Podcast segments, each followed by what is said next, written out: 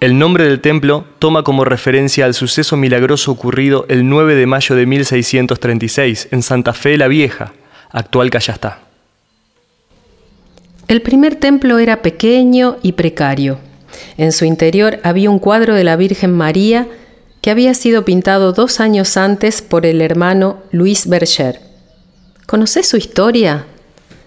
Nos la cuenta Juan Fernando del Paso, docente del Colegio Inmaculada.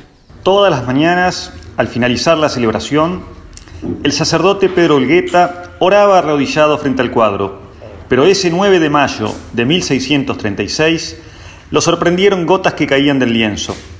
Creyendo que era humedad del ambiente, condensada en la pintura, se acercó y descubrió que de la mitad de la imagen para arriba la pintura estaba seca, pero hacia abajo corrían hilos de agua resultantes de una gran cantidad de gotas emanadas en forma de sudor. Siguió recorriendo con la vista hacia abajo y comprobó que el caudal ya estaba mojando los manteles del altar y el piso.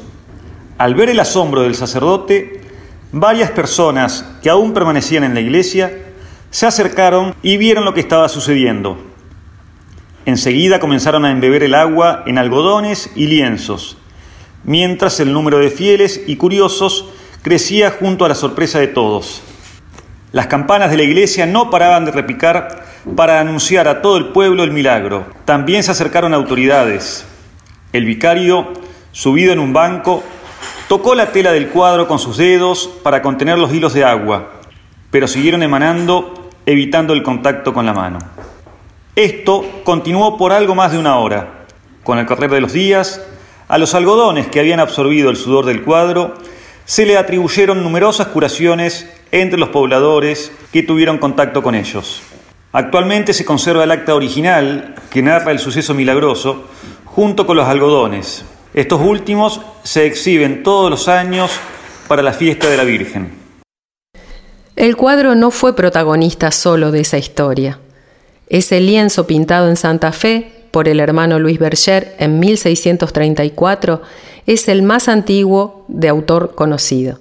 El templo de esta iglesia está diseñado con una fachada de estilo barroco colonial y fue construido en forma de cruz latina con el sistema de encofrado y tapia, propia de las construcciones originarias de Santa Fe. Esta iglesia fue declarada Monumento Histórico Nacional en 1942.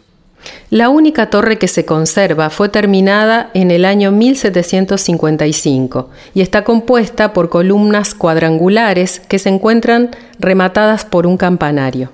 Además, en su interior alberga también un órgano cabaile col. Cuando termines de disfrutar de estas dos joyas de la historia, seguí caminando por la misma cuadra, hacia 3 de febrero.